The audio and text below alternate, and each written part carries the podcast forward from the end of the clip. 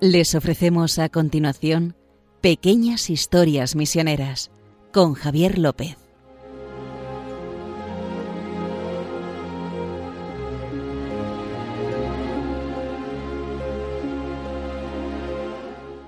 Comenzamos un nuevo programa aquí en Pequeñas Historias Misioneras. Como siempre, acompaña Justo Amado, director de Omepres de esta casa. ¿Qué tal, Justo? ¿Cómo estás? ¿Qué tal, Javier?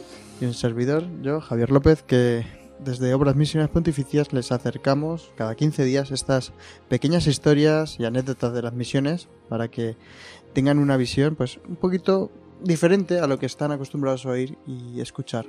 Eh, antes de comenzar, quiero recordarles que pueden mandar sus mensajes de ánimo porque estamos recibiendo varios mensajes eh, que nos están escribiendo la Y gente. que, que parece que les gusta el programa, ¿no? que les gusta el programa y nos animan a seguir. Entonces, eh, ya no vamos a pedir sugerencias, es verdad que es un poco absurdo, sino que nos animen. Nos está gustando mucho, que sí, justo que nos Sí, animen. sí, sí, sí. Entonces, eh, si quieren decirnos cualquier cosa y animarnos, ya saben que en historiasmisioneras arroba radiomaria.es nos pueden escribir. Repito, historiasmisioneras arroba radiomaria.es. Y los podcasts, si algunas se pierden alguno de estos programas, justos a ti te saltan las alarmas, ¿no? Sí, sí, sí. Se sí. pueden dar de alta en los podcasts de Radio María, en radiomaria.es, buscan podcast, programas, pequeñas historias misioneras y ahí pueden sí, ver, además, con que pongan en Google Radio María, pequeñas historias misioneras, ahí les salen. aparece. Así que nada, dicho esto, la presentación Sí. y darle las gracias y todos muy pendientes de rezando por lo que está pasando en Ucrania, porque no nos podemos olvidar de eso. Vamos a contarles una pequeña anécdota, justo. Sí, bueno, ahora que eh, vamos a empezar con este programa una serie, porque este año eh, tenemos eh, lo que se llama el año de los centenarios de misioneros y que tiene que ver con las obras misionales pontificias. Y, de- y lo hemos titulado A hombros de gigantes. Ese es el, el- el lema que unifica pues a todas estas figuras, Paulina Yarico, de los que fundaron las obras misionales pontificias, entre ellos el- la persona de la que vamos a hablar hoy, Hoy. que es Ujú, Pablo Magna, eh, los que fundaron la, la congregación de propaganda FIDE, hoy para la evangelización de los pueblos, y, y muchas otras, y, y San Francisco Javier, por favor. San Francisco Javier, que es ahora. Estás metido dentro de estos hombros de gigantes de los centenarios porque se cumplen Sí, porque estamos encima de ellos, ¿sabes? Eh, gracias a ellos podemos ver más lejos. Y entonces nosotros vamos, vamos a hablar de ellos y vamos a también hacer un esfuerzo por levantar un poquillo los hombros nosotros también, para que los que se suban encima de nosotros vean un pelín más lejos también. O sea, subir el nivel, que se diría. Este año tenemos de todo. Por eso, Eso es. como veníamos ya recordando, vamos a hombros de gigantes. Y eh, hoy queremos un poco indagar en esto que le decimos Sí. de hombros de gigantes. El primero que eh, es que bueno, es, es Paulo Magna. ¿No? Se, han, se han celebrado 150 años de su nacimiento y, y entonces, pues como es el fundador de una de las cuatro obras misionales pontificias, le recordamos que la primera, por orden, que, que el, el- el orden que le damos no sé por qué nosotros aquí, que es Domum, la propagación de la fe, Infancia Misionera, San Pedro Apóstol, que es la de las vocaciones y, la campaña de vocaciones nativas, y la cuarta, que no tiene campaña, que es esta, que es la Pontificia Unión Misional, que es una cosa muy interesante. Y esta la fundó no solo Pablo Magna, sino también San Guido María Conforti. Ujú, Les recuerdo que Pablo Magna es beato, beato Pablo Magna y San Guido María Conforti, que es el fundador de los Javerianos también. Entonces, vamos a empezar a hablar de el beato Pablo Magna. Pues ¿Quién fue el beato Pablo, Pablo Magna?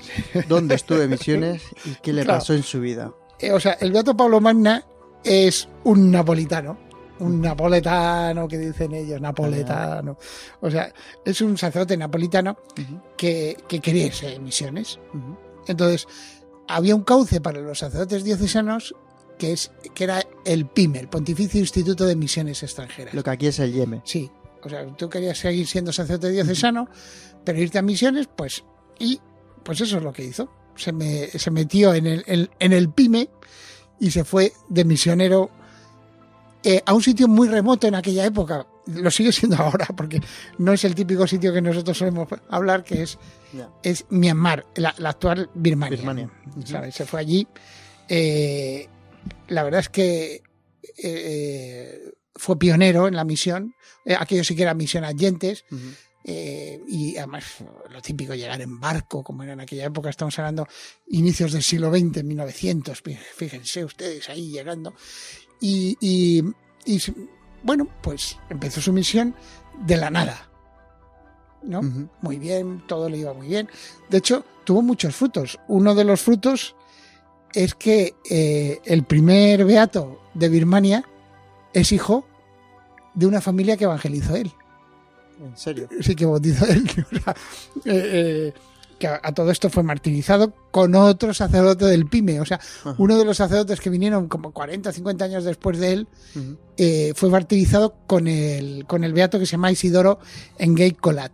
Pero Pablo Mana fue el primero del PYME de Italia No, que no, llegó- no, pero, ya o había sea, misión, ¿no? Sí, se centraron, lo- los misioneros del PYME se centraron mucho en la zona de Asia. O sea, se- en aquella época, Bueno, Macao, Tailandia. eh, eh, eh, por ejemplo, en Macao tienen, hicieron una iglesia los, los, Sí. los misioneros en Tailandia, en Camboya, en Vietnam, eh, toda esa zona. Myanmar y, y- y también en Indonesia también han estado. Y después Filipinas. También en la zona musulmana de Filipinas también ha habido muchísimos misioneros del PYME, que eran, en general son italianos, pero no solo italianos, también allí Hay, o sea, se- se- sacerdotes autóctonos del PYME, que si se quieren sumar a, porque también porque los misioneros con su ejemplo, pues lo logran, ¿no? Logran que, que se les imite. Entonces allí estuvo. Pero ¿qué pasó? La verdad es que la zona era una zona de, de pan- pantanosa, con muchísimos problemas de, de mosquitos, malaria, etcétera. Y este napolitano, pues no era muy bueno, muy no tenía muy buena salud. Paulo No tenía muy buena salud. Entonces, como a los 10 años, tuvo que dejar la misión.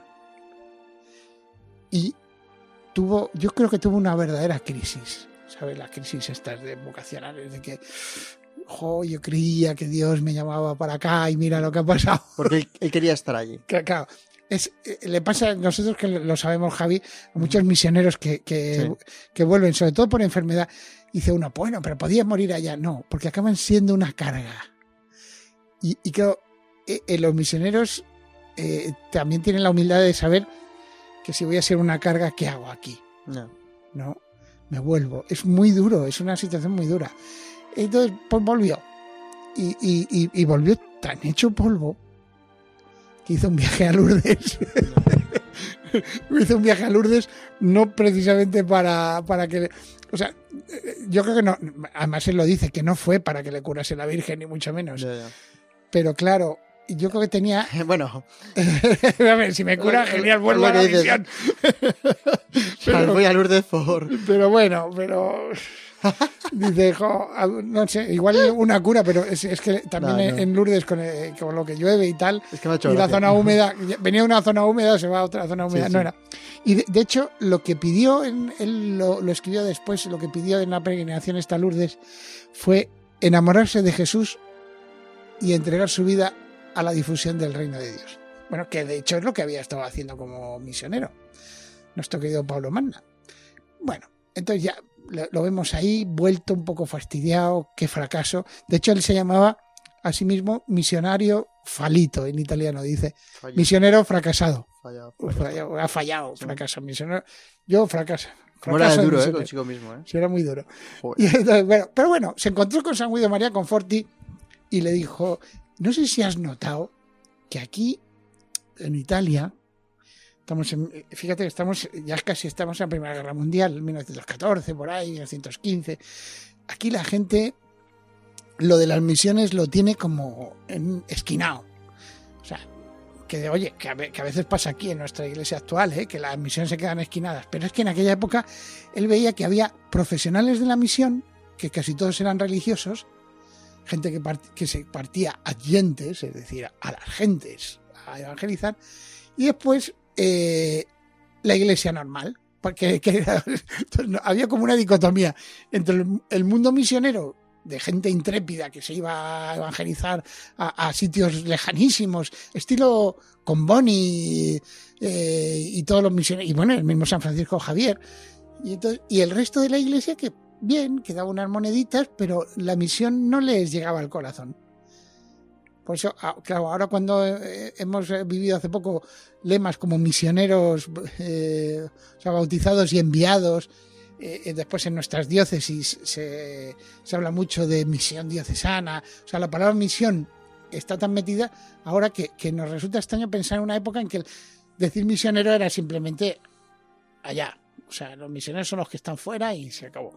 No. Entonces, eh, eh, él quiso despertar eso. Y para eso se puso de acuerdo con, con, con San Guido María Conforti, que era obispo de Parma y había fundado los javerianos y tenía y también era un enfermo como él. De hecho, no, eh, en el caso de San Guido María Conforti ni siquiera le dejaron salir. No salió, ¿no? O sea, parece que pidió a, no sé, a los jesuitas, a, a otras eh, órdenes a ver, y congregaciones, a ver si le podían eh, decir, oye, mira, que, que- aceptadme que me voy de misiones. No, mira, tío, que es que no. Y fueron entre estos dos los que crearon lo que se llamó la Unión. La Pontificia Unión Bueno, Misionera. pontificia, ¿no? ah, bueno, entonces en aquella época cre- tienes razón, No, Javier. No, perdona, to- eh, no quiero, al no maestro no, le quiero corregir yo, pero no era digo, Pontificia, no era Pontificia. era la uni- crearon la Unión Misional, ¿no? Sí. Que era que lo que querían era que todos los sacerdotes estuvieran como motos preparados para irse a misiones. Pues después de escuchar esta canción del Papa, de- es una canción que se llama Maestro de Amor y Paz y que no sé si se compuso para el viaje del Papa que hizo a Myanmar y a Bangladesh en el año 2017, que es muy bonita y que fue a finales en diciembre del 2017 que vamos a escuchar ahora. Pero ahora hablando de esto de la Unión Misional, a continuación vamos a hablar para qué sirvió, a qué personas Llegó, ayudó sí. esta Unión Misional y es en lo que se van a sorprender nuestros... es- iba a decir televidentes, no, eso es televisión. nuestros... Bueno, o sea, como se lo imaginan, son televidentes. Vamos a escuchar Vamos esa música que nos dices. ။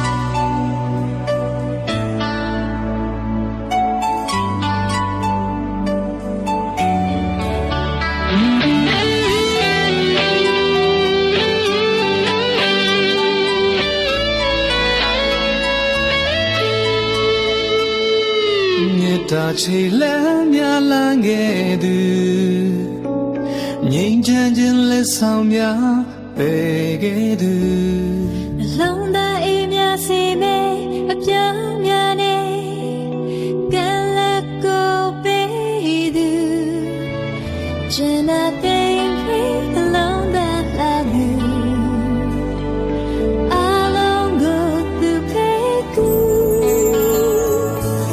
စာချီလမ်းများလမ်းခဲ့သူစီလုံးချင်းခွာယူဆောင်ခဲ့သူလာပါတဲ့တမန်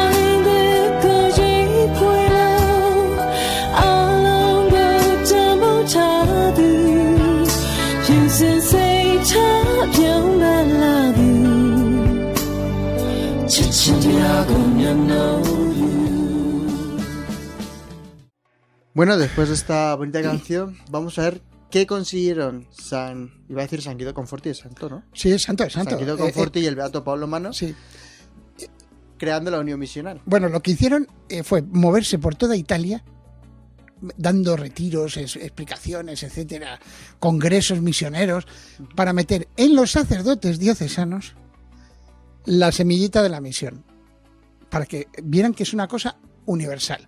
O sea, que era uno de los lemas, de hecho, de, de- de Pablo Mana era toda la iglesia para todo el mundo, que lo han pillado los papas y lo han metido en documentos de la iglesia, ¿eh? Ese, ese, toda la iglesia para todo el mundo. Es decir, que todo sacerdote se, se ordena para todo el mundo, no solo para su diócesis particular, sino para todo el mundo. Tiene que evangelizar, evangelizar, evangelizar.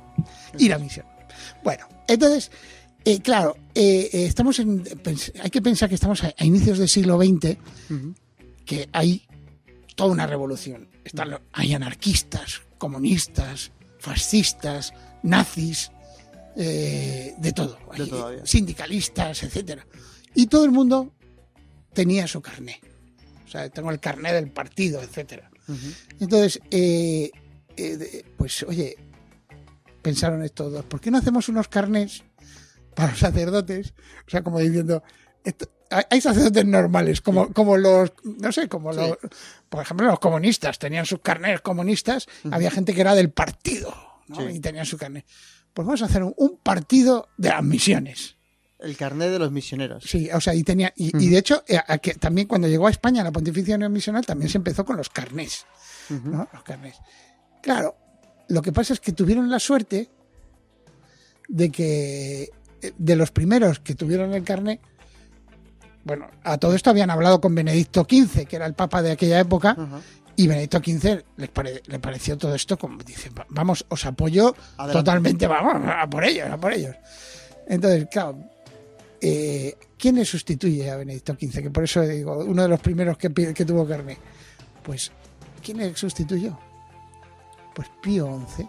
Que resulta que, que este Pío XI, eh, cuando comienza la pontificación misional, es simplemente un sacerdote, un sacerdote de Milán. Y es uno de los primeros en tener Su carné, ¿no? su carnet y sumarse a la Pontificia Unión Misional. Entonces, Aquiles Ratti, al- a los, o sea, se suma a la Pontificia Unión Misional y unos meses después lo hacen eh, obispo, auxiliar creo que de Milán, etcétera, y acaba siendo arzobispo de Milán y después papa, Pío XI, Pío XI. Que les recuerdo que es conocido como el papa de las misiones. Pío XI, el papa de las misiones. ¿Cómo era ser papa de las misiones si tenía hasta el carné? o sea, tenía carnet. Si ¿cómo hubiera tenido el carné comunista sería el papa de los comunistas, pero tenía el carné de las misiones. Carrera de misiones, iba con su- o sea, no, no sé si lo llevaría ahí en la, la sotana blanca. Sí. Dice, oye, que yo soy de la Pontificia Unión Misional. Veas. Claro, evidentemente, eh, o sea, ya, ya estaba fogueado. Sí, Como sí. estaban fogueados, 16.000 sacerdotes italianos tenían el carné de la Pontificia Unión Misional. O sea que no solo eh, Aquiles Ratti. Y eh, eh, claro, por eso después fue el que hizo que las obras misiones pontificias fuesen pontificias, evidentemente. Claro. O sea, ma- eh, impulsó las misiones, vamos. Y, y fue esta- eh, estableció, por ejemplo, el DOMUN. Claro. El Domingo Mundial, Mundial de la Misión, el, el- que se celebrase en todas las iglesias, lo metió él. O sea, para que. Además, eh, claro, cuando tú lees la, eh, eh, el aparato de pensamiento que dice, ¿para qué vamos a establecemos esta? Dice, pues lo establecemos para que todas las personas. Vamos, lo que estaba diciendo Pablo Magna, Claro. pero lo estaba diciendo ya un papa. Era un discípulo de Pablo Magna Sí, y sí, de o sea. Conforti. Carné. Y, y bueno, pero dices tú, bueno, pues que bien, lo, lo logró. No, ¿cómo que lo logró? Para, voy parando. Eh, Eh, otro, otro que, que era un monseñor de la curia, ¿no? Un monseñor de la curia. De hecho, tuvo Pablo Mana, se discutió con él porque acabó siendo este monseñor el primer director nacional de las obras misiones pontificias en Italia. No se llamaban así, pero bueno. Ángelo Roncalli. ¿no? Angelo Roncalli, que fue Juan XXIII, el que- al que llamamos el Papa Bueno. Pues el Papa Bueno tenía su carnet de la Pontificia Unión Misional y se le notaba a misiones, misiones, misiones, Otro misiones por aquí. Además, cuidaba una cosa que, que- que fundó Pablo Mana, que eran las celadoras misioneras. Las celadoras misioneras eran señoras que, que enamoradas de las misiones, que, en realidad estaban, estaban pensadas, porque Pablo Mana lo pensó así, un poco para que los párrocos y los curas no se les olvidara su responsabilidad. No se les olvidara que tenían un carnet. ¿sabes? Y entonces, eh, pues eh, Juan XXIII las recibía siempre. Siempre que iban a Roma, discursito, a, a entrar a hablar con ellas, etcétera. Entonces, dices tú, bueno, qué bien, ya, ya lleva dos. Dos. Bueno, pues hubo un tercero. Y lo curioso es que eh, el que lo ha recordado ha sido el Papa Francisco. El Papa Francisco ha enviado el mensaje del Domun este año con muchísima antelación. Lo ha enviado el día 6 de enero para que se para que lo, le demos vueltas hasta octubre, que es el... Queremos decir que estamos encantados con el mensaje Sí, sí. y con que lo haya mandado tan... Sí, sí, Tan pronto. así podemos prepararnos y que no estemos enredando. Sí, sí. ¿Saldrá el mensaje O no saldrá? Bueno, pues, Sí. ¿y, y qué, qué dice en el mensaje? Que pa- el Papa Pablo VI. ¿sabes? También era, era de la Pontificia Misional. Otro más. otro más. bueno, o sea, es que, lo- como quien dice, supo, supo llegar a, a los líderes de las iglesias, que son los sacerdotes diocesanos. ¿Tú crees que la gente se apuntaba al carnet para ver si salía papa elegido? No, no. Ah. No, pero la probabilidad que te eligieran papa de. O sea, Teniendo en- tu carnet de misionero, O sea, también es verdad. sacó todo un poco, ¿eh? También es verdad que, que eh, las personas estas que se que, que le daban el carnet de, Sí. de la Pontificia Unión Misión era de lo mejor del creo, era gente muy fogueada. De hecho, tan fogueada, tan fogueada que, que los obispos empezaron a tener miedo y hubo diócesis que ya no dejaban que el padre Pablo Magna entrara a los seminarios, porque se hacían círculos en los seminarios, incluso antes de ordenarse sacerdotes, de nosotros nos comprometemos especialmente para si podemos nos vamos de misioneros y si no por lo menos eh, meteremos el espíritu misionero en nuestras parroquias. Bueno, Entonces, dije, los obispos decían, para, para, para, que tengo 50 seminaristas, me van a, se me van a ir la mitad de misiones. ¿Qué dices? Para, tú no entras. También está el libro que tuvieron que vetar en los seminarios de- Sí, del Beato Pablo Manda. Sí, sí, también un, un libro para precisamente eso. De la Que, ¿cómo sí, es? faltan trabajadores para la. ¿no?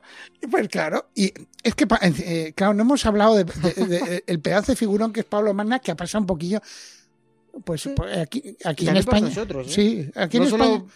En España, ¿quién lo conoce? Pues poca gente.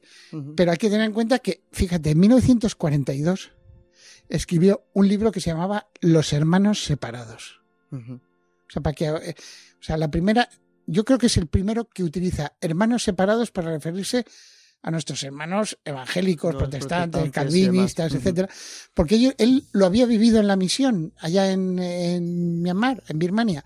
Se había dado cuenta de que predicaban a Jesús con verdadero celo, o sea, y, y busca, y, y entregándose a la misión, los, o sea, nuestros hermanos separados.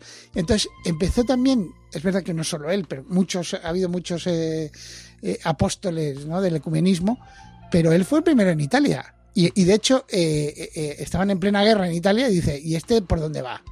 No. Como que hermanos separados. De hecho, se No. creó toda una polémica. Pero, pero oye, que, que el tío tenía un gran corazón. O sea, mientras se predicara a Jesucristo todo es bueno. ¿no? Bueno, por eso es Beato. El que, pues esa, sí. Por eso es Beato y por eso vamos a Hombros de Gigantes con él, que es uno de los personajes que aparece en el cartel. De, si no lo han visto, lo pueden buscar en la página web. Sí, de- además tiene esa barba y esas gafas así de metal redonditas. Así No, que un- está, está ahí en medio, se reconoce muy bien al Beato Pablo Manna y es fue abriendo camino en las misiones. Y nos ha dado, a mí, esto de hombros de gigantes este año, me ha dado muchas ideas con el tema de los carnets y demás, las celadoras. Aquí hay, hay que apuntarlo, ¿eh? para que la gente Sí, no se olvide los... Las celadoras, celadoras, fíjate, las que cuidan, de cello en latín, cello, cuidar. He sumado muchas ideas, así nuestros espectadores nos escriben y nos dicen que, que se les ha gustado. Y para este año de los centenarios de las obras misiones pontificias, estos hombros de gigantes, que beatifican también este año. Sí, a- a- es que no, es que si no... Vamos a tener dos ya este año. Sí, sí, ya vamos a tener... a ver, es que si hablamos de Paulín Yaricot ya estamos eh, quitándole No, no, no, no. protagonismo a Pablo. no, no, digo que es- no Eh, eh, eso será otro programa. Otro programa, ya Otro programa de de, este, de esta serie que vamos a hacer de centenarios, ¿verdad? Sí, El siguiente, yo creo que es San Francisco Javier, que estamos pues en marzo. Se cumplen 400 años de su Sí. canonización. Sí, Así que. y, y hablaremos de San Francisco Javier intentando dar otros, no lo de siempre, las Javieradas, que a ti te gustan mucho. A mí me gusta Javier, he hecho tú varias. ¿Tú cuántas has hecho? yo una, no sé, ya sé que tú habrás ido 40 veces. pero Hombre, tú no, no, que no tengo ni nombre. 40 años, pero Llevas el nombre, tío. ya que- me tocaba. Bueno, señoras y señores, creo que ya es tarde. Vámonos a a dejar descansar a la gente que. que que, Sí, que piense, reflexionen y reflexione que- sobre el Beato Pablo Mana. Si quieren conocer más, pueden buscarlo. Sí. Porque tiene muchos escritos muy, muy bonitos y se sabe poco de él. Y nada, justo, a ti te veo dentro de 15 días. Venga, nos vemos. Te veo Cuídate aquí, mucho. digo. Sí, no, espero verte más en las obras misionales. Y nada, a todos ustedes, nada, muchas gracias por escucharnos y ya saben que pueden escribirnos animándonos a historiasmisioneras@radiomaria.es Y, y nada más recordarles que no hay misioneros fracasados. no. Eso fue lo que quizá fue la mayor conclusión de Pablo Manna. O sea que, que seamos todos misioneros. Y nada, les animamos a que sigan rezando también por la paz, como nos ha pedido el Papa Francisco, por el, el conflicto que está pasando en Ucrania con Rusia.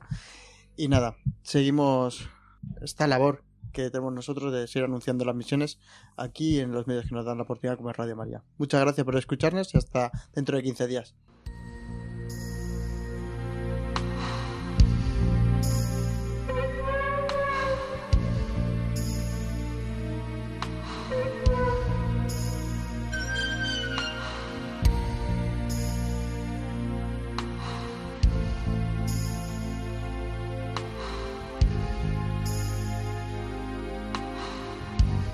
Han podido escuchar en Radio María Pequeñas Historias Misioneras, un programa dirigido por Javier López.